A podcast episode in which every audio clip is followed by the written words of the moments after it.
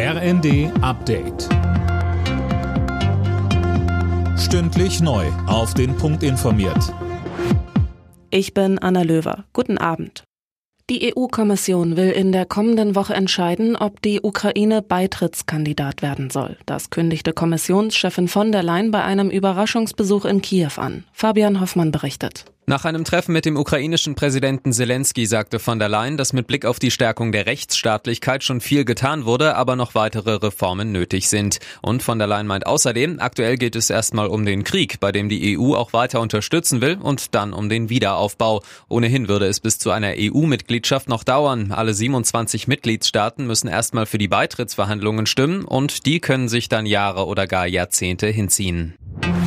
Nach langem Zögern will Bundeskanzler Scholz nun doch die Ukraine besuchen. Das berichtet die Bild am Sonntag. Noch vor dem G7-Gipfel Ende Juni will er nach Kiew reisen, zusammen mit Frankreichs Präsident Macron sowie dem italienischen Ministerpräsidenten Draghi.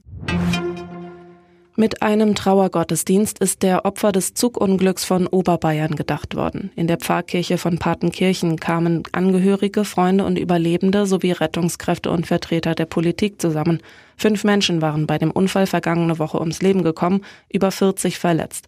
Der Erzbischof von München, Kardinal Reinhard Marx, sagte. Wir wollen versuchen, das in Worte zu fassen, auch das, was wir nicht in Worte fassen können. Wie kann man Mitleid ausdrücken? Wie kann man Mitleid wirksam werden lassen? Wir, die wir zumeist jedenfalls nicht direkt betroffen sind, weil wir nicht verletzt sind, weil wir keine Verstorbenen zu betrauern haben, aber doch erschüttert und traurig sind. Die Ursache für das Unglück ist noch immer unklar.